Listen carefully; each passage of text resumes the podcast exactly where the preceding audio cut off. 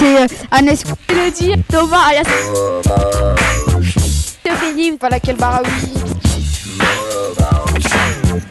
Salut, c'est Constant, j'en du collège de Mont. J'écoute Radio Campus Paris sur la 96.9, c'est trop kiffant Bonjour, c'est Valentin. Euh, écoutez Radio Campus Paris 93.9 euh, c'est trop de la balle.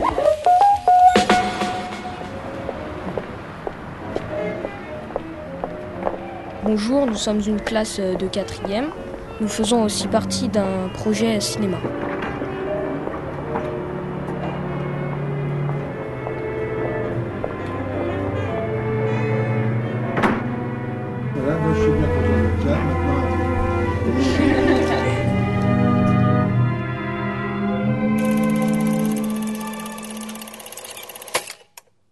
Bonjour, je suis Sofiane, nous sommes une classe de 4e.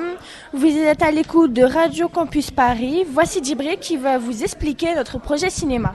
Merci Sophia. Il y a deux semaines, nous sommes partis à l'espace 187 à Saint-Ouen. Nous y avons interviewé Claude Chabrol à l'occasion du festival de cinéma. Bonjour, je m'appelle Alexis, je vais vous présenter le directeur du festival de Saint-Ouen. Le 16 novembre, nous l'avons rencontré et je vais vous faire écouter ce fabuleux événement. Comment vous appelez-vous? Frédéric Borgia. Quelle est votre profession Alors, je suis le directeur de Cinéma 93. Et donc, c'est moi qui dirige le festival euh, des rencontres cinématographiques de la Seine-Saint-Denis. Où sommes-nous actuellement? Alors, aujourd'hui, on est dans un des 21 cinémas qui participent au festival. Un des 21 cinémas du département. On est à l'espace 1789 de Saint-Ouen. En quelle année avez-vous commencé à exercer ce métier? Eh ben, à Cinéma 93, ça fait 10 ans que j'y suis. Avant, j'étais directeur d'une salle de cinéma dans le nord à Dunkerque. Et avant, j'étais animateur jeune public dans un cinéma également. Et donc, je m'occupais beaucoup des écoles primaires, des collèges. Je faisais énormément d'interventions en classe sur les films. Quelle a été votre motivation pour ce métier? Ben Parce que je crois que j'aimais vraiment beaucoup, beaucoup, beaucoup le cinéma. Dès que j'avais deux heures, j'allais au cinéma et je, je, lisais beaucoup de livres sur le cinéma. C'était ma passion, mais à la, quand j'ai eu le bac, je suis allé en économie et je me suis ennuyé énormément. Et à un moment, j'ai demandé à mes parents s'ils acceptaient, de, au lieu de m'ennuyer en économie, si je pouvais faire euh, la fac de cinéma. Et mais par contre, il fallait que je vienne à Paris. Pourquoi avez-vous créé ce festival où nous nous trouvons aujourd'hui? Alors euh, parce que quand je suis arrivé, ce festival existait déjà. C'était le Conseil général qui voulait un festival sur tout le département qui touche toutes les salles de cinéma. Donc euh, voilà, moi je suis arrivé, il y avait ce projet. Puis après, on a un peu changé un peu le, le projet. Au début, c'était des thématiques sur la frontière, sur les utopies. Et puis après, maintenant, chaque année, il y a un invité d'honneur, plus des cinéastes à redécouvrir. Comment crée-t-on un festival? On recherche des sous. Euh, déjà, on a envie, on aime le cinéma, on a envie de faire rencontrer le public avec des films et des invités, déjà. Mais après, pour faire un festival, euh, il faut un peu de sous parce que on fait venir, si on fait un comme, cette année, si on fait venir un cinéaste italien, il faut pouvoir lui payer le billet d'avion Rome-Paris. Si on fait venir un cinéaste américain, c'est Los Angeles-Paris, c'est très cher. Donc on va, on va rechercher des sous auprès du Conseil régional, du Conseil général, du ministère de la Culture.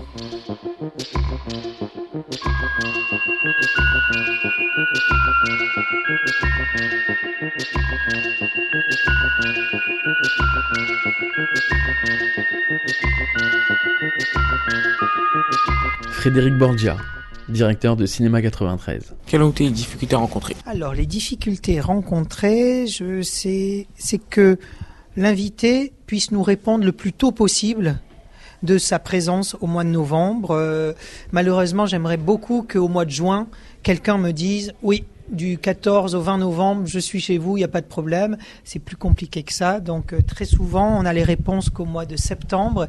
Et là, ça commence à être euh, difficile pour tout gérer. Donc euh, c'est le stress euh, euh, entre la réponse des gens, leur accord pour venir, et puis la date du festival. Combien de temps avez-vous mis pour créer ce festival? Alors pour l'édition, on commence à y réfléchir au mois de février-mars commence à, à, chercher des idées d'invités, plein d'idées d'invités, puis certaines me répondent.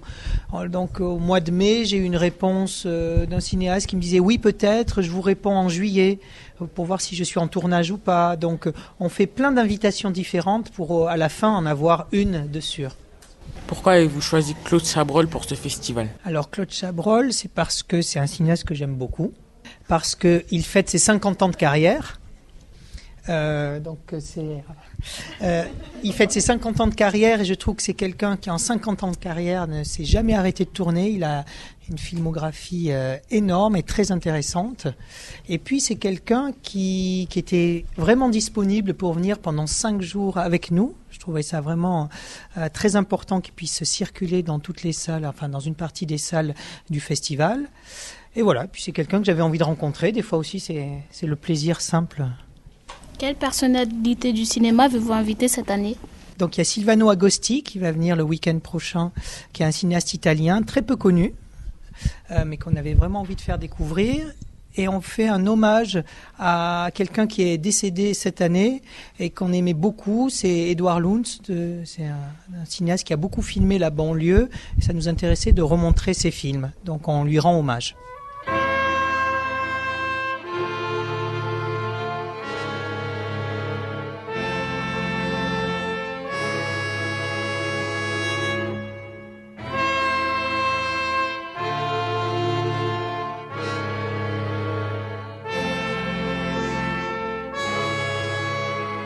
Êtes bien sur Radio Campus Paris, 93.9 FM. Bonjour, je m'appelle Merwan. Le vendredi 16 novembre à l'espace 187, nous avons rencontré Claude Chabrol. Avec lui, nous avons parlé de sa carrière et d'un court métrage que l'on a vu qui s'appelle La Muette. S'il vous plaît, Monsieur Chabrol, présentez-vous. Je m'appelle Claude Chabrol. Je, je, je suis né. euh, ça vous regarde pas. Euh, euh, euh, le- et je et je suis. Je fais des films. Je suis metteur en scène de cinéma, comme on dit. Voilà. Et je suis là pour répondre à vos questions si vous me les posez. Pouvez-vous nous rappeler euh, l'événement qui nous rassemble euh, aujourd'hui et dans quel lieu euh, nous nous trouvons? C'est c'est la- la- l'ami Borgia quand il m'a appelé et qui m'a dit ah ben voilà il y a est-ce que c'est possible? Ça et, et je me suis précipité pour plusieurs raisons parce que j'avais vraiment envie de faire le- la tournée des popotes là de, de, de faire toutes les tout- toutes les villes du 93 euh, enfin pas toutes, mais mais mais une, bonne partie, et puis de de, discuter avec vous, d'établir des rapports comme ça. C'est vrai que c'est assez compliqué d'établir des rapports avec des spectateurs éventuels ou des jeunes, alors que ça c'est une une bonne euh, une bonne manière.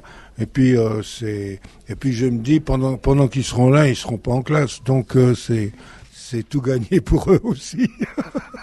non, je devrais pas dire ça. Bon, pas de- Cela vous fait-il plaisir euh, de participer à ce festival? Ben oui, ben oui, justement, ça me fait, euh, ça me fait un grand plaisir et et, euh, et, et je dis, ça me fait plaisir à cause, à cause de ça, c'est que c'est qu'on on, on, on peut se, on peut s'échanger des choses, on peut, on, on- on peut, on peut se parler quoi. Alors, vous avez débuté en tant que critique de cinéma. Comment fait-on pour devenir réalisateur? Alors, alors euh, ça c'est, euh, c'est ce que je vais, répondre est très grossier. Alors faites attention, euh, mais c'est la vérité. euh, euh, bon, outre l'amour du cinéma, outre le fait qu'on se sent capable de, faire un film, il faut qu'on il faut qu'on s'en sente capable. Il faut être qu'on soit bien sûr. Il y a une seule chose à faire, c'est trouver le pognon. C'est c'est la seule chose. Il faut trouver l'argent pour le faire. Alors, vous avez un peu de veine parce que maintenant, euh, le, avec les, les techniques nouvelles, euh, le, les c'est- c'est nettement plus facile et moins cher de pouvoir au moins euh, mettre euh, mettre sur sur euh, soit sur la enfin mettre en image, pas c'est pas toujours sur la pellicule maintenant, mais mettre en image les, les, choses que vous avez en tête, quoi. C'est-à-dire matérialiser ce que vous avez en tête. Alors c'est beaucoup plus possible maintenant. Mais de mon temps, euh, le, c'est, c'est les, faire des films était très cher. Alors, bon, moi j'ai, trouvé le pognon, mais j'en ai pas trouvé euh, trop. Enfin, j'ai trouvé le pognon, c'est pire que ça. C'est, une histoire épouvantable. Enfin, je vous le raconterai pas. C'est, non, je le raconterai pas. Si, je vous le raconte, c'est la grand-mère, la grand-mère de, de, la femme, de, de ma femme à, l'époque, qui est morte et qui a laissé beaucoup plus d'argent qu'on ne pensait. Et, Et, j'ai pu en, faire un film, euh, faire, mon film avec ça, mais je l'ai fait pour un, un devis très très faible pour l'époque, c'est-à-dire qui, correspondait à peu près à la, moitié, presque à un tiers du, coût d'un film normal, quoi. Tout en payant tout le monde, hein, c'est pas ça, mais pas hors de prix, quoi. Je ne payais pas comme un joueur de foot.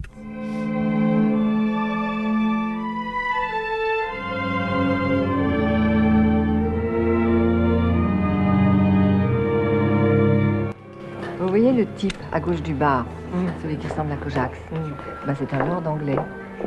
Il s'appelle John. Il va rester là pendant des heures, sans prononcer un mot. Il connaît à la minute même quand il a son compte.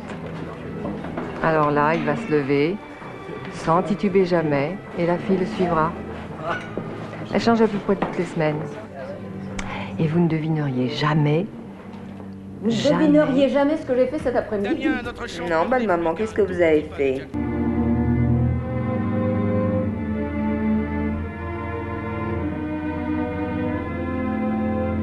Vous êtes bien sur Radio Campus Paris, si tu peux pas test 93.9, c'est de la boum. Vous êtes dans les programmes et à l'écoute. Claude Chabrol. Quelles sont les étapes de la fabrication d'un film Alors, euh, ben, la première étape, c'est ben, c'est- bon, ça dépend parce que le- il y a, au- au- au- c'est c'est au point de départ que c'est que ça peut varier. C'est-à-dire, ça- soit on peut euh, vous proposer un film. Enfin, euh, si vous n'en avez jamais fait avant, euh, vous pouvez toujours attendre. Bon, personne ne vous proposera jamais rien, mais, mais vaut mieux vaut mieux essayer de de de, de- se lancer soi-même, enfin de, trouver soi-même, d'aller voir, de, bref, de, chercher. Mais alors, la première étape, c'est de, de soit de d'avoir une histoire qu'on veut absolument raconter, ou bien qu'on vous donne qu'on vous donne quelque chose que vous avez envie de tourner. Alors ça, c'est la première étape. La toute première, c'est d'avoir euh, une envie quelconque de faire, de, de, faire le film en question. Alors, ce qu'on vous donne la plupart du temps, c'est soit une idée, soit rien du tout, soit vous amenez le truc, soit euh, un, bouquin qu'il faut adapter ou des, trucs comme ça. Alors, la première étape, donc, c'est la fabrication du scénario, euh, qui est pour moi l'étape la, la, la plus... Enfin, il y a, deux époques dans la fabrication du scénario. Il y a l'espèce de, fabrication de l'histoire, de, de, caractériser les personnages, de, trouver euh, un, dialogue amusant ou intéressant, enfin qui soit soit pas euh, complètement imbécile. euh, parce que si, si, si les gens se disent des imbécilités, on aura l'impression que tous les personnages sont idiots. Et faire un film avec uniquement des personnages idiots, ça, ça risque de faire un peu bête. Bon, alors euh, donc euh, il y, a, ça, écrire tout ça. Et puis alors une fois que, une fois que ce- cette chose est écrite, pour le metteur en scène, ce qui est intéressant, c'est, enfin, il y a des gens qui ne le font pas, mais moi, pour moi, c'est très important, c'est d'essayer d'imaginer, de, visualiser le, film. Alors je passe, je passe beaucoup de temps à ça, à- pratiquement à réécrire le scénario en, le, visualisant. Quoi. Et après, euh, c'est bien entendu que, l'argent est trouvé. Hein, on n'a pas de on n'a plus de problème de pognon. Hein, bon, alors après, il faut, choisir les comédiens. Bon, l'équipe, le- l'équipe technique aussi, c'est un peu le même principe, mais, les comédiens, c'est vraiment important parce que euh, euh, c'est, eux qu'on voit. hein. Euh, c'est eux qu'on voit si l'équipe technique est bonne, parce que si l'équipe technique est mauvaise, si, si le chef opérateur n'éclaire pas, euh, le, le, le, le meilleur acteur du monde, on le verra pas. donc, il faut que les techniciens soient bons aussi. Mais les, comédiens, il faut vraiment, il faut vraiment les choisir en fonction de ce, dont on a besoin. Et alors, en plus de ça, il faut les choisir, il faut qu'ils soient libres. Enfin, bon, il y a, il y a toute une, euh, toute une truc à faire. Il y a toute une préparation qui consiste aussi à, à, choisir des décors, voir si on tourne en studio ou pas. Maintenant, ça se fait beaucoup moins. On, trouve des décors naturels, donc de tourner, de tourner en décors naturels, de trouver ces décors naturels. Et puis euh, il y a l'assistant qui fait le plan de travail, parce que quand on tourne un film, bien entendu, on, on, tourne pas dans la chronologie. On essaie de respecter le plus possible la chronologie pour que les acteurs soient pas perdus, c'est-à-dire qu'ils ne tournent, qui, qui tournent pas leur mort la, veille du jour de, de, leur naissance, ça ferait ridicule. Mais euh, donc on, essaie de, de, conserver un minimum de chronologie, mais on est quand même obligé, pour que le film ne coûte pas trop cher, de, de tourner décor par décor. C'est-à-dire que si on va, si on va euh, cinq fois dans dans la maison de la grand-mère, euh, il est bien évident qu'on va tourner toutes les scènes de la maison de la grand-mère en même temps, même s'il y en a une au début, au milieu et, d'autres à la fin. Et c'est comme ça pour tout, pour tout. Alors donc, on fait un plan de travail qui consiste à dire, voilà, de tel jour, tel jour, on tourne à tel endroit, puis on tourne à tel endroit, puis on tourne à tel endroit. On a besoin de tel et tel acteur et des choses. Et, et, et c'est ce qu'on appelle le plan de travail, quoi.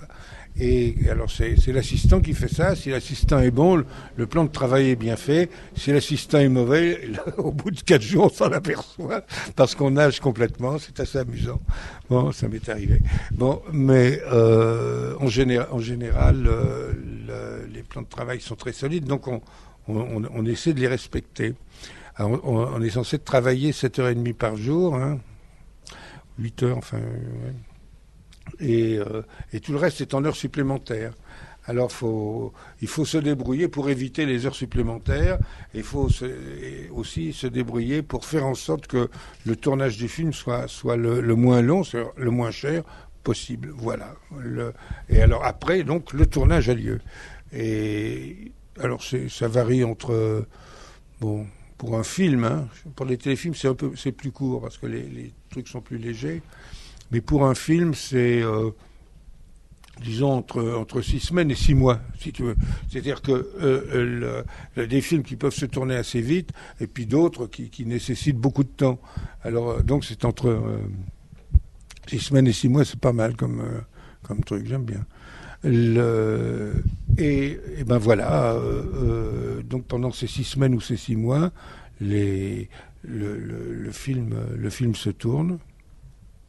Alors c'est amusant le tournage. Moi c'est le moment que je préfère parce que c'est c'est l'équipe quoi. Et puis tout le monde tout le monde travaille sur le même truc et il se trouve quand, quand on est le metteur en scène que c'est le truc que vous avez en tête. C'est-à-dire que vous avez 40, 50, des fois 60 personnes qui travaillent pour vous, qui travaillent bien parce qu'ils sont ils sont là et ils travaillent pour pour euh, réaliser votre rêve. C'est assez, assez agréable comme sensation de voir tous ces gens qui travaillent à réaliser votre, votre rêve. Et puis après, il y a le montage. Et puis après, il y a le mixage. Et puis après, ben, ça fait un an de passé. voilà.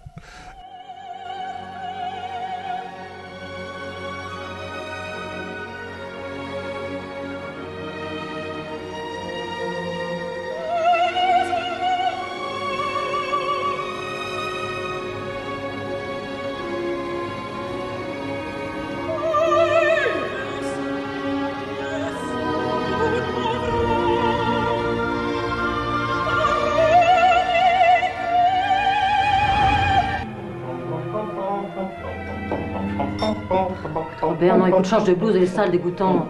De chez moi. Qu'est-ce que tu veux? On est comme on est, hein?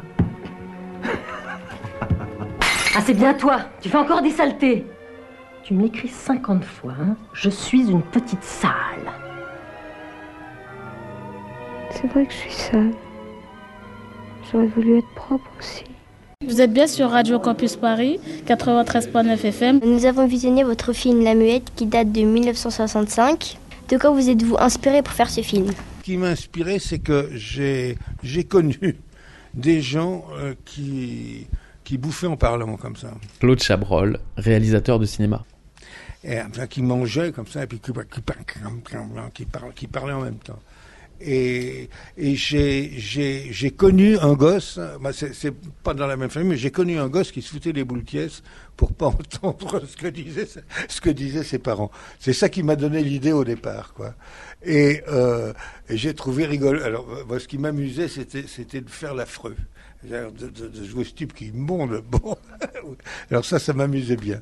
Voilà, voilà comment c'est venu. Et euh, en fait, c'était un c'était un projet où chacun avait le droit de faire ce qu'il voulait, quoi, à condition que ça qu'on que ça dure pas plus de 20 minutes et que ça coûte pas plus cher que je sais plus combien. Euh, euh, toujours l'argent. Hein. Euh, et bon, ça m'avait vraiment amusé de faire ça. Ch chacun choisissait un quartier de Paris. Moi, j'ai choisi le 16e parce que j'aime bien les riches. Je trouve que c'est les plus intéressants à voir. Ah, ah, ah, oui. J'aime bien me foutre de la gueule des gens.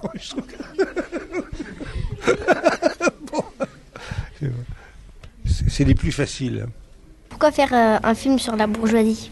Alors, je vous explique. Il y a deux raisons. D'abord, euh, d'abord, moi, je, je, je, suis né dans un milieu bourgeois, donc c'est le milieu que je connais le mieux. Et ensuite, euh, finalement, euh, c'est le, le, la seule classe sociale qui se revendique encore comme une classe sociale. C'est assez compliqué ce que je vous raconte là. Bon, alors c'est-à-dire qu'avant, euh, euh, il y avait la noblesse, pas la noblesse c'est le tiers état, mais enfin il y avait, il y avait, il y avait la, la, la grande bourgeoisie, la, la moyenne bourgeoisie, la petite bourgeoisie et le prolétariat. Bon, maintenant le prolétariat, on ne veut plus en entendre parler la petite bourgeoisie rêve de devenir, euh, comme on ne veut plus entendre parler de, de, prolétariat, le, le, les, prolétaires, c'est devenu l'équivalent des petits bourgeois, ce qui n'est pas vrai, mais, mais c'est ce, qui, ce qui se passe dans l'organisation de la société. À partir de ce moment-là, les petits bourgeois veulent devenir, euh, veulent devenir grands bourgeois. Bon. Et, euh, tout ça, alors ça, je trouve ça épatant. Parce que ça, c'est ceux-là qui essaient de diriger le monde. C'est ceux-là qui essaient de diriger les autres. Et je trouve qu'il est plus intéressant de, de, de s'intéresser à, à ceux, soit qui, qui veulent manœuvrer les, les autres, soit qui sont manœuvrés sans qu'on le sache, mais en croyant manœuvrer les autres. C'est-à-dire d'être de, d'être des, des, des, des, acteurs, pas des victimes. J'aime pas les victimes. Voilà. Alors, le, le je m'intéresse à ceux-là qui sont, qui sont les victimes d'eux-mêmes. Alors ça, c'est moins grave. Salut, c'est Estelle, au Collège Jean Beaumont en 5e. Allez sur Radio Campus euh, Paris 93.9, sur FM, et euh, voilà, Bonjour, je m'appelle Adrien. Bonjour, je m'appelle Antonin Rapa. Salut, c'est Baptiste. Salut, c'est Nora. Bonjour, c'est Thomas, alias c'est votre homme au collège Jean Beaumont en 5e euh, Radio Campus Paris, c'est trop de la balle. Écoutez, Radio Campus.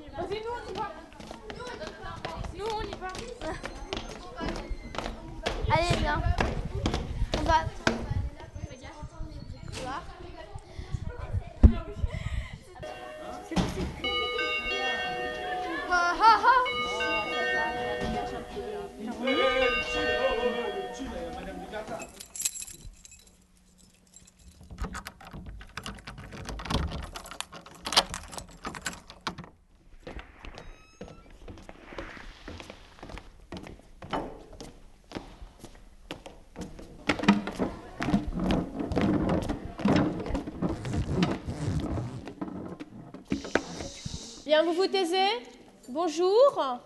Installez-vous, sortez vos affaires. En attendant, je fais l'appel. Estelle. Mehdi. Absent. Il n'est pas là. D'accord. Myriam. Absente. Antonin Mélanie Constance Akman Willen Clotilde Marc Atoun Absent. Eddy. Firdaous. Mathilde. Baptiste. Imad. Robin. Valentin. Jade. Et Alexandre.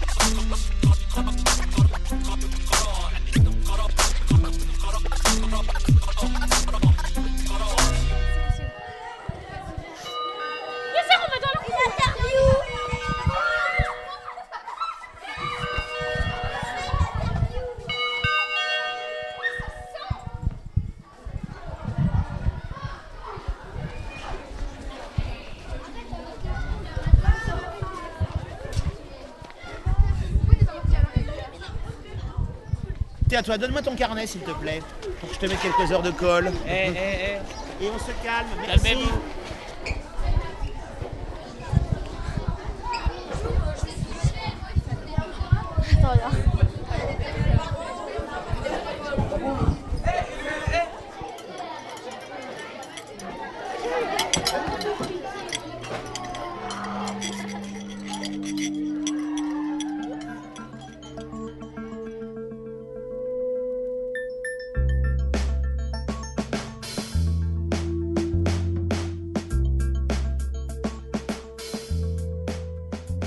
Salut, je m'appelle Joy, je suis au collège de Beaumont. On est des mecs durs, on est des strict, on est des hardcore, mon frère. Aussi, on a la place de. Ici, il y a une. Il y a une.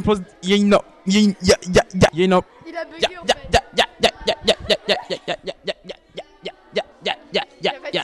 y a une ambiance de folie dans la place ce soir. Allez, Jack Fire, envoie le son.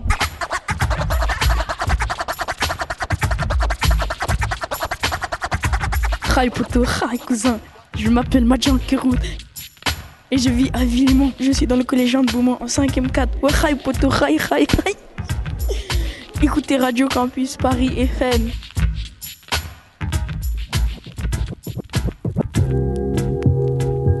C'est Chobita. Euh, regardez sur radio euh, rapus.fr euh, 93,9. Ça déchire.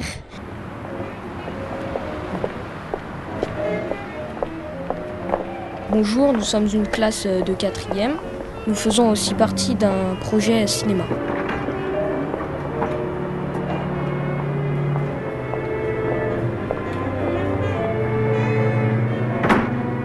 Voilà, moi je suis bien content d'être là. Maintenant,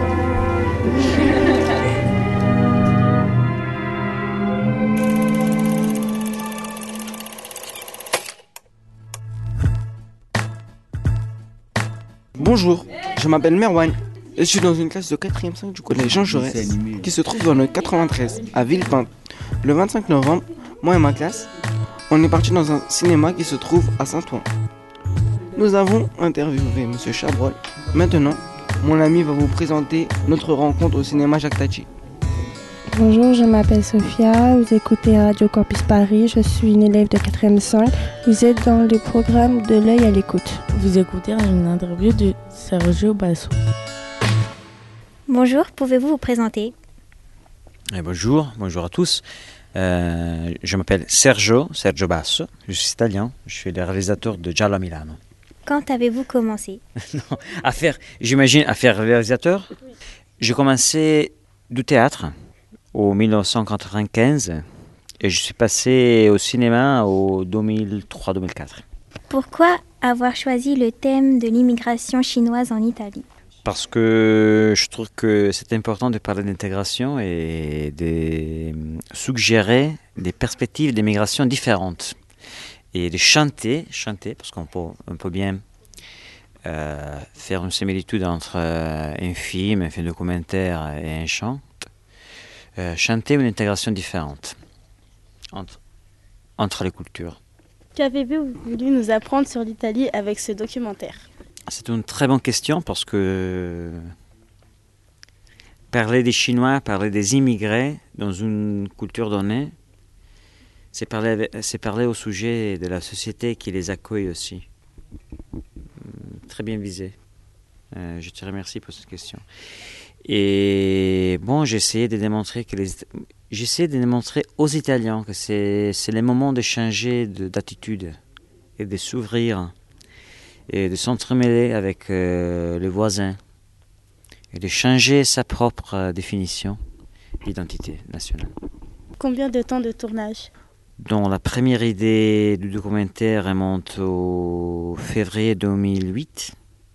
Après, j'ai commencé à préparer le documentaire avec des interviews, des dialogues, des conversations avec les Chinois à Milan à partir de septembre 2008. Je vais faire une première partie de tournage novembre-décembre, novembre-décembre 2008. Et après, mars 2009 et j'ai tourné 150 heures. Comment avez-vous choisi le thème de l'Italie?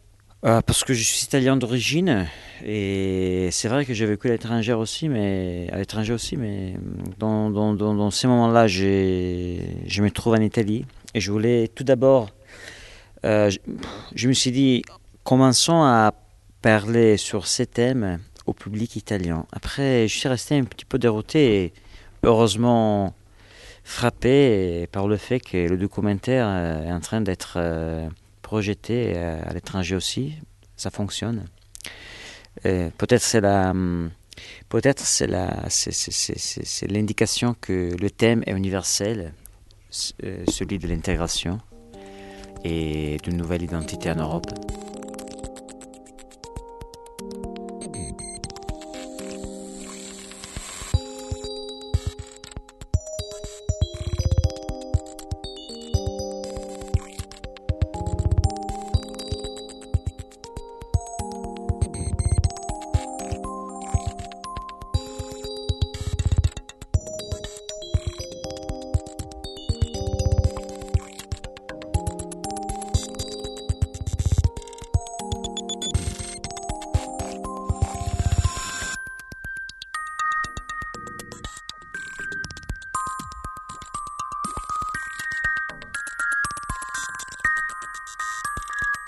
Vous écoutez une interview de Sergio Basso. Pourquoi vous avez choisi spécialement les Chinois? Parce que en Italie maintenant, c'est un thème fort, chaud comme on dit. Parce que j'ai vécu en Chine, je parle chinois. Tout le monde dit c'est une société, c'est chinoise. Euh, renfermée sur soi-même, euh, sur eux-mêmes. Et je voulais démontrer que ce n'est pas le cas. Et j'ai pensé d'avoir la clé pour ouvrir euh, ce tiroir de la, de la, de la culture chinoise. Pourquoi avoir choisi d'être réalisateur Tu n'as pas de rêve Moi, j'ai rêvé d'être réalisateur depuis. J'avais, je crois, 8 ans. Et je m'appelle parfaitement, à 14 ans, j'ai décidé de essayer désespérément de faire ce travail. Je l'aime. Euh, euh, avant, on parlait de, la fonction du réalisateur comme un, comme un chef d'orchestre. Or, orchestre, orchestre. Et c'est vrai, c'est vrai, je l'aime bien. J'aime bien pouvoir activer d'autres talents. Par exemple, euh, dans ce documentaire, vous avez vu, il y a de l'animation. Cela signifie convaincre un animateur, le séduire au projet, parler avec un sociologue euh, parce que te mettre en contact avec euh, les Chinois, etc. Et tout le monde est, invité à croire dans ton projet, à donner une partie, molécule de son enthousiasme, de son talent pour construire un, un bâtiment plus, plus grand. Moi, j'aime bien le cinéma parce que c'est un art collectif. Votre film, il est sorti en Italie et euh, la majorité euh, bah, du temps, les Chinois, eh bah, ils parlent en chinois. Et il n'y a pas eu des problèmes de compréhension? On l'a sous-titré en italien. Moi, j'avais peur que les gens s'ennuyaient en lisant les sous-titres tout le temps. Et j'avais, j'avais vraiment peur. Je voulais le doubler. Et le producteur a insisté de donner confiance, de faire confiance au public. Il a eu raison. Ça a marché. Et donc merci, à, la prochaine. Hein. Mon prochain projet est de faire un musical documentaire au Népal. Donc si j'arrive à le faire, hein, on se revoit dans deux ans avec ce projet. Non? D'accord? Bon, on va gratter ça. Bon, il a une étoile, GG. Putain, deux étoiles. Oh, mais... Oh, oh putain, j'ai les quatre étoiles. Un léger sourire lubrique se visse à ma face ankylosée Déjà j'imagine dire à mon chef de service va te faire enculer je vais quitter mon appart, miteux et décrépit, jeter ma femme et flirter avec les actrices, vu en voici. Me v'là dans le luxe, même si je suis parti pas très haut. C'est fini le PQ, je m'essuierai le cul avec des paréos. Très vite, tout ce que je toucherai deviendra pépite. Mon nom dans les moteurs de recherche trouvera des milliers de sites. Je marcherai sur la foule, comme Jésus marcha sur l'eau. Je guérirai les cons avec ma piste, en effet placebo. Je fabriquerai tout à mon image comme Hitler le voulait, mais comme Bill Gates l'a fait. Moi c'est Gérard de Roubaix.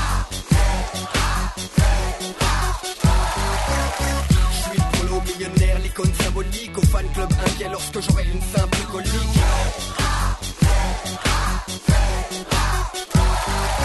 Je serai une star dans l'excès mais plus un alcoolo De façon tout me paraîtra si petit vu de la haut L'été, je sortirai ma R21 customisée. Je deviendrai branché en allant au concert de TTC. Avec tout mon blé, je manquerai plus jamais de gitane maïs. À moi, les vacances et le tourisme sexuel au Laos. Jury pour le casting, graine de pouf, je ferai partie du paf. Et les week-ends, je ferai du jet ski avec la gaffe. Ma vie ne sera que plaisir, alors j'y donnerai un sens. En faisant la tournée des enfoirés, cocaïne de circonstance. Après, je m'achèterai une Harley Davidson. Je ferai un road movie avec Johnny en écoutant George Benson. À Saint-Trope, je serai sur le yacht design. L'exemple, le héros du peuple dans tous les tableaux. Je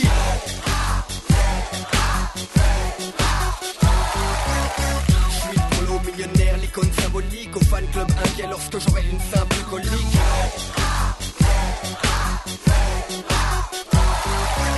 Je serai une star dans l'excès mais plus un alcoolo. De façon tout me paraîtra si petit vu de la France d'en haut Mes mémoires en best-seller donneront un film où Bruce Willis incarnera un type salace se transforme en star céleste. Mais même une goutte sur une vitre peut briller sous la lumière. Mais une fois atteint la flaque, elle n'est cache deux os malgré ses prières. Ma main se transforme en point, mes yeux se gorgent d'eau. L'atmosphère se sombrit, les pigeons se changent encore beau. Mes fantasmes dégoulinent sur la toile de mes rêves. Je ne suis qu'un roi déchu qui aurait avalé la fève. Mon regard se fixe sur mon ticket par terre, là où mon putain de gosse a gratté la case, nul si découvert.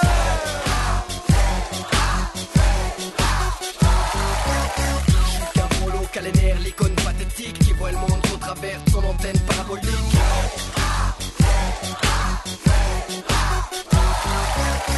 De la star, j'ai que les excès, je suis qu'un alcoolo qui se sent si petit face à la France d'en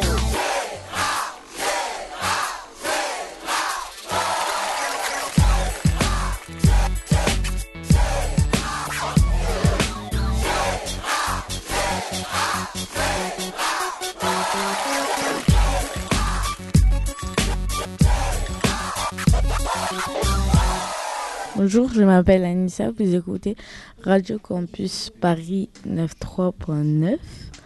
Vous écoutez une interview de Philippe Pénor, projectionniste au cinéma Jacques Tati à Tremblay. Bon alors je vais me présenter, bonjour à tous déjà. Donc je m'appelle Philippe Pénor, je travaille au cinéma Jacques Tati. Donc je suis projectionniste là depuis 9 ans. Avant, j'étais, je travaillais dans ce qu'on appelle la prestation de service. Donc là, c'était autre chose. Je travaillais plus avec la vidéo je faisais de la projection, c'était des colloques, des, bon, c'était euh, autre chose. C'était, je faisais pas du, je travaillais pas dans une salle de cinéma. Je travaillais dans des grandes salles, à l'Institut du Monde Arabe, à la Villette, dans des, euh, mais on faisait surtout c'était de la présentation. Pour vous dire que je, moi je suis pas du tout du coin, là, je suis du Jura, donc j'ai du mal à me situer ici. Quelles sont les raisons de votre présence à ce festival? Ah, parce que je, je, suis salarié du cinéma Jacques Tati, hein, je, je, suis employé par le cinéma Jacques Tati, donc euh, je, je, participe au festival euh, Terra Cinéma, mais en tant que projectionniste. Mais bon, motivé pour euh, que le Terra Cinéma fonctionne bien aussi. Pourquoi euh, participer à ce festival? Ah, Pourquoi? Parce que ça fait partie du, du travail qu'on a, qu'on a à faire, à exécuter en tant que projectionniste. Donc c'est vrai que c'est un travail qui est un peu plus important parce que bon, il y a quand même il y a 50 films. Ce qu'il faut savoir, c'est qu'il y a Terra Cinéma, il y a aussi le fonctionnement normal, ce qu'on dit fonctionnement public, extérieur. Donc, euh, ça, bah juste pour vous dire, pour cette semaine, on a 22 films. Donc, on n'a que 3 salles.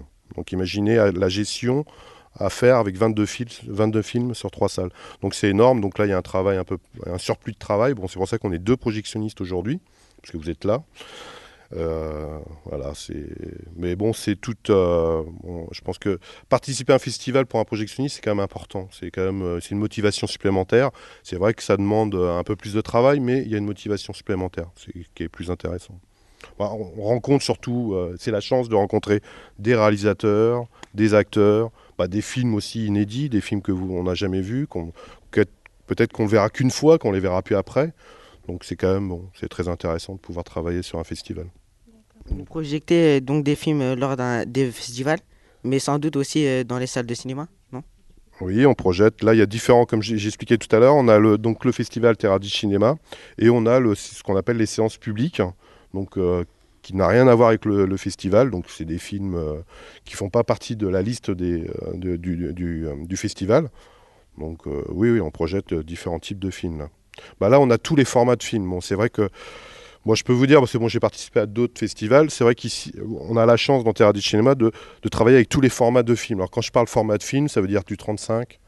Alors, peut-être ça vous dit rien, du bêta, du DVD, bah, même du DVCam, il y a un peu de tout. On travaille avec tous les formats et je trouve que, bon, déjà, je trouve que c'est un point fort. Parce que ce qu'il faut savoir, c'est que le format de film peut bloquer. Euh, je ne sais pas si vous, vous êtes réalisateur. Bah, imaginez, vous avez réalisé un film avec votre téléphone portable. Bah, nous, on pourra le passer dans, ce genre de festival parce qu'on accepte tous les formats. Dans beaucoup de festivals, ils ont, euh, en fin de compte, ils ont un festival établi, euh, des formats établis. Ça veut dire que si vous avez un film, il faut l'amener soit en bêta, soit en 35, donc sous-titré. Ici, on est vraiment ouvert à tout. Même là, vous allez voir un court métrage qui n'est pas du tout sous-titré.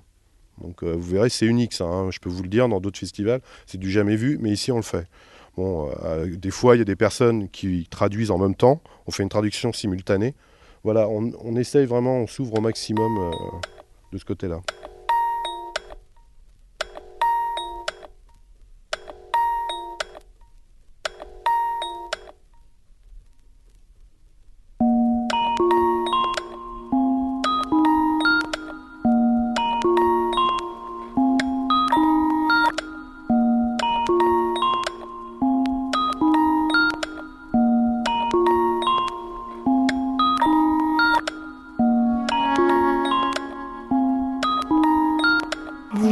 M'appelle Mehdi. Vous écoutez une interview de Philippe Pénard, projectionniste, au cinéma Jacques Tati à Tremblay. Je suppose euh, que vous aimez votre métier. Alors, euh, pourriez-vous vous expliquer en quelques mots? Juste une petite information, vous pensez tous que quand on est projectionniste, on voit les films. Ce qui est faux. Ce qu'on voit, c'est surtout le début et la fin. C'est la première chose qui nous... Pour nous, en tant que projectionniste, ce qui est important, c'est le début et la fin. Parce que savoir quand c'est, comment, ça- comment ça commence et surtout comment ça se termine. Donc on a du mal à voir les films. C'est beaucoup de mal à voir les films.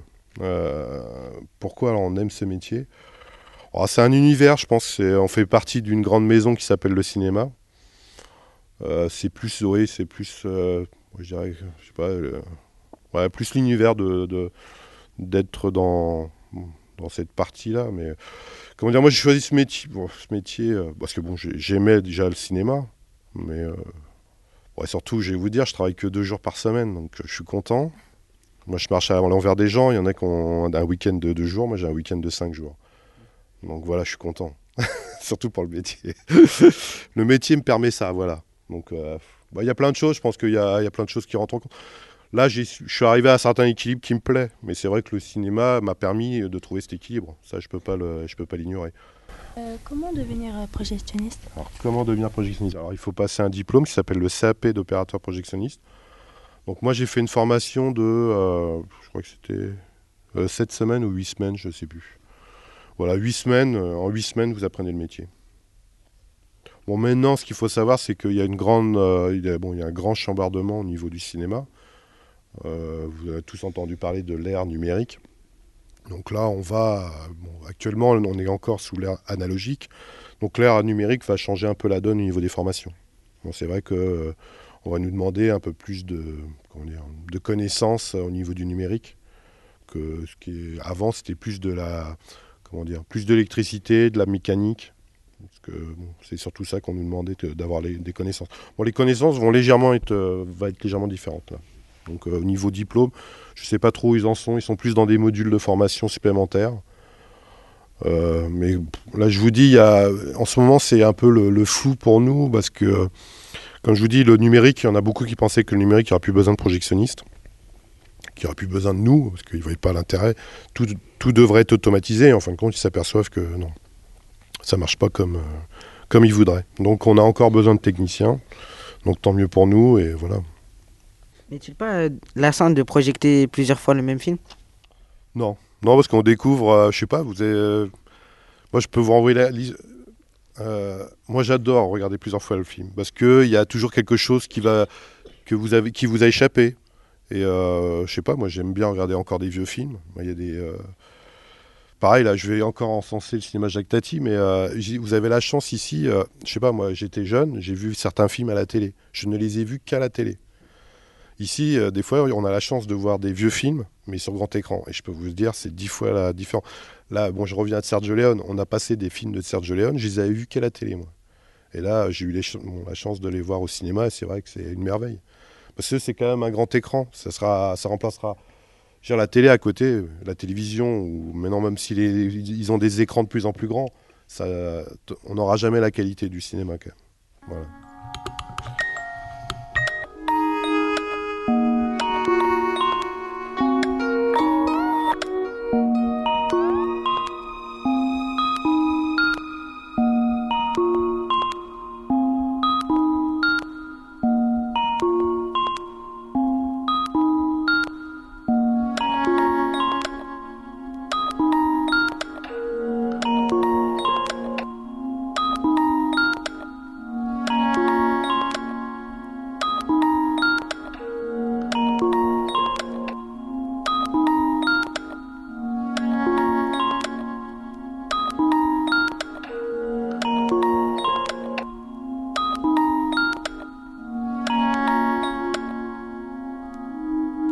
Vous écoutez une interview de Philippe Pénor, projectionniste au cinéma Jacques Tati de Tremblay. J'aime bien ce, ces mots, 7 art.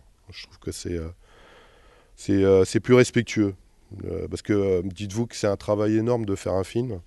Pour, euh, et comme je dis, n'importe, que ce soit même un petit film qui dure 10 minutes ou un film qui dure une heure ou deux heures, il faut respecter parce qu'il y a, y a tout un travail. euh, c'est- euh, ça veut dire qu'il y a une personne qui a, pensé à quelque chose à un moment donné dans sa vie et qui a essayé de le mettre. euh, parce que ce qu'il faut savoir, c'est que le cinéma, c'est un langage quand même, c'est un langage différent. C'est pas le même langage que la radio, c'est pas le même langage que l'écrit.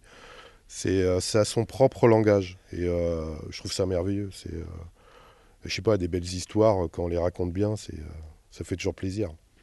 J'ai peut-être gardé une âme d'enfant, je sais pas, mais j'aime bien les belles histoires. Toutes les... Vous arrive-t-il euh, d'aller au cinéma et voir euh, des films euh, ailleurs que dans la cabine de projectionniste? Alors, je vais vous dire quelque chose. J'habite dans le Jura. Je suis dans un tout petit village de 200 habitants. La première salle de cinéma, elle est à plus de 80 km. J'ai des fois 30 à 20 cm presque tous les jours de neige. Donc, le soir, voilà, je peux pas trop circuler. Donc, c'est vrai que le seule fois où j'ai l'occasion de voir des films, c'est ici. Bon, des fois, j'ai la, j'ai la... quand je prends le temps, c'est euh, surtout sur les projections euh, comme là, jeune, euh, jeune public. C'est, euh, Parce que des fois, il y a des films qui m'intéressent. Bon, là, pendant un festival, on a l'occasion, on a la chance de pouvoir voir les films avant parce qu'on est obligé de, bah, vérifier s'il est de bonne qualité. Donc voilà, sur un festival, on a la chance de voir un peu plus de films que d'habitude. Autrement, j'essaye de me prendre une petite, un petit moment pour en voir. C'est un, un besoin. Quels sont les films que vous aimez? Les films que j'aime, oh là, de tout. Enfin, je, je sais pas, c'est. euh, Ah, tous les genres, je suis vraiment, je suis un, je suis un dinosaure du, du, du 7e art. Je, je- je mange tout ce que, tout ce que vous me donnez, je le mangerai. Parce que pour moi, même un film, quand on me dit ah, le film il est nul, il y aura toujours quelque chose qui va me plaire. Donc rien que pour cette petite chose qui va me plaire, ça va, je, ça, me- ça va me satisfaire. Bon, c'est pour ça que je suis pas, je serai pas un bon critique au niveau. euh, Bon après, il y a des films qui me, c'est vrai qu'il y a des documentaires qui me, moi, à chaque fois, euh, me, me, remuent les tripes. Il y a aussi des belles histoires. Bon, et là, il y a un film qui m'a vraiment qui m'avait plu, c'était Benjamin Button, l'histoire. Parce que c'est juste l'histoire. Il y a des films comme euh, Les beignets de tomates vertes, il y a des films comme ça où il y a des histoires qui sont. Il n'y a pas d'action et c'est juste. euh, voilà, c'est l'histoire qui est, qui est plaisante. Après, ça me donne envie de lire le bouquin. Bon, je suis. Je sais pas, science-fiction, fantastique, un peu tout. Non, non, franchement, je, suis un mangeur de, de films. Il n'y a rien qui me. Je défendrais tout, tous les. euh, je, je sais pas, euh, comme je dis, je, respecte complètement cet art-là. C'est euh, c'est quelque chose que. dénigrer, je trouve que c'est toujours facile de dénigrer, mais c'est quand même une œuvre, même si. Moi, je me rappelle toujours, je sais pas, c'est un film que j'avais vu, c'était sur Christophe Colomb de Ridley Scott. Et il y a un moment, il y a un dialogue entre Christophe Colomb et je sais plus quoi, un roi. Et bon, le roi, euh, Christophe Colomb lui dit euh, la différence qu'il y a entre vous et moi, c'est que moi je l'ai fait. Voilà.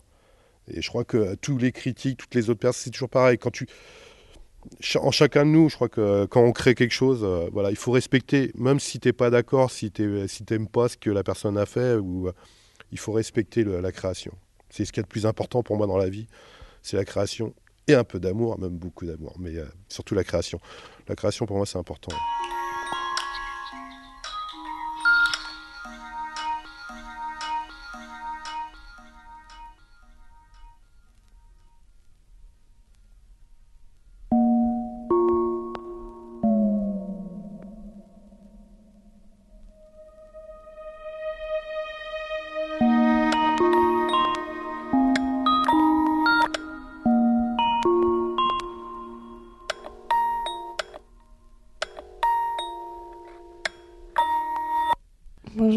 M'appelle Sophia. Vous écoutez Radio Campus Paris. Je suis une élève de 4e 5.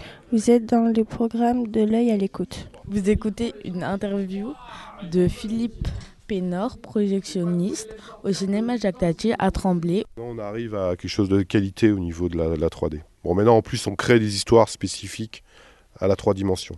Avant, bon, on faisait de la 3D comme ça pour le plaisir. Bon, juste pour, euh, c'était plus un gadget que maintenant, il y a vraiment une, réellement, il y a un travail, il y a une histoire avec l'utilisation de la troisième dimension. Est-ce que euh, plus tard, eh ben, il y aura de, des 3D dans la télé, par exemple ou... La télé, oui, il y a la 3D qui va arriver. Alors, euh, il y a différents types. Bon, là, il y a la 3D va arriver très rapidement sur la télé. Bon, le problème, c'est que les télés sont pas équipées. Parce que ce qu'il faut savoir pour la 3D, il faut ce qu'on appelle une fréquence, qui est à peu près 120, entre 120 et 140 Hz. Bon, c'est une fréquence, c'est par seconde. Il y a 140 euh, mouvements. En fin de compte, quand vous, euh, si vous voulez, quand on fait de la 3D, on vous coupe euh, le faisceau, l'image, 140 fois. Et c'est ce qui va générer un peu la 3D. Mais vous voyez, même dans le cinéma, dans le cinéma, bon, c'est le numérique qui a, qui a un peu projeté le, cinéma 3D. Ce qu'il faut savoir, c'est qu'on s'aperçoit aussi que ça coûte cher. Donc il y en a parce qu'avant que la, le numérique utilise la 3D, on faisait la 3D mais avec une pellicule. La pellicule, en fin de compte, on l'a divisée par deux et on avait un objectif qui était coupé en deux aussi. Donc euh, la 3D existe depuis très longtemps, même en 35 mm. Et là, il y a quelqu'un qui a une super idée. Il a dit, il a repris cette idée-là aux États-Unis et ça marche très très bien. Donc le numérique 3D commence aussi à perdre de la vitesse parce qu'il y a, a quelqu'un qui a pris un ancien système.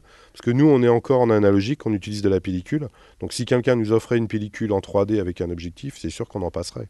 Et ça nous coûterait moins cher parce que c'est un coût énorme la 3D. hein. Le, numérique dans une salle, c'est un coût très important au niveau, au niveau financier. Donc tous les cinémas là, c'est euh, vrai que bon bah faut euh, il faut avoir une certaine somme d'argent pour pouvoir euh, changer euh, une cabine de projection. Et, euh, comment vous faites pour euh, avoir les films en fait? Vous les achetez?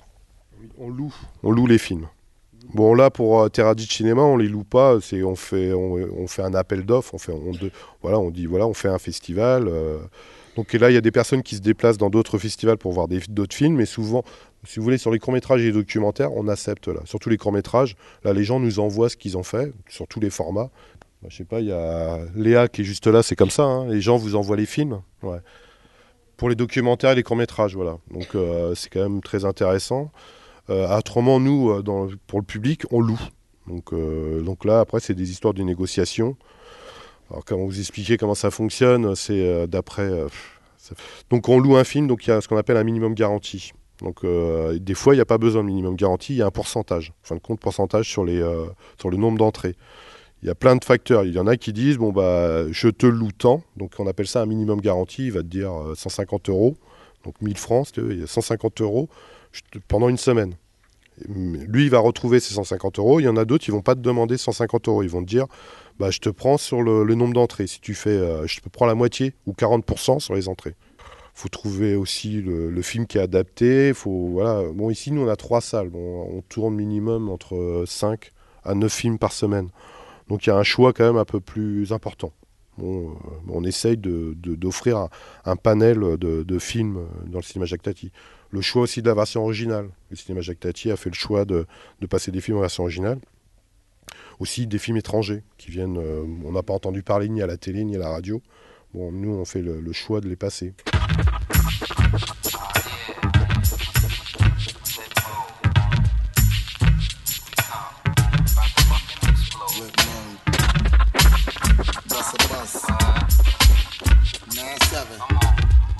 Vous êtes bien sur Radio Campus Paris, si tu peux pas test 93.9, c'est de la boum.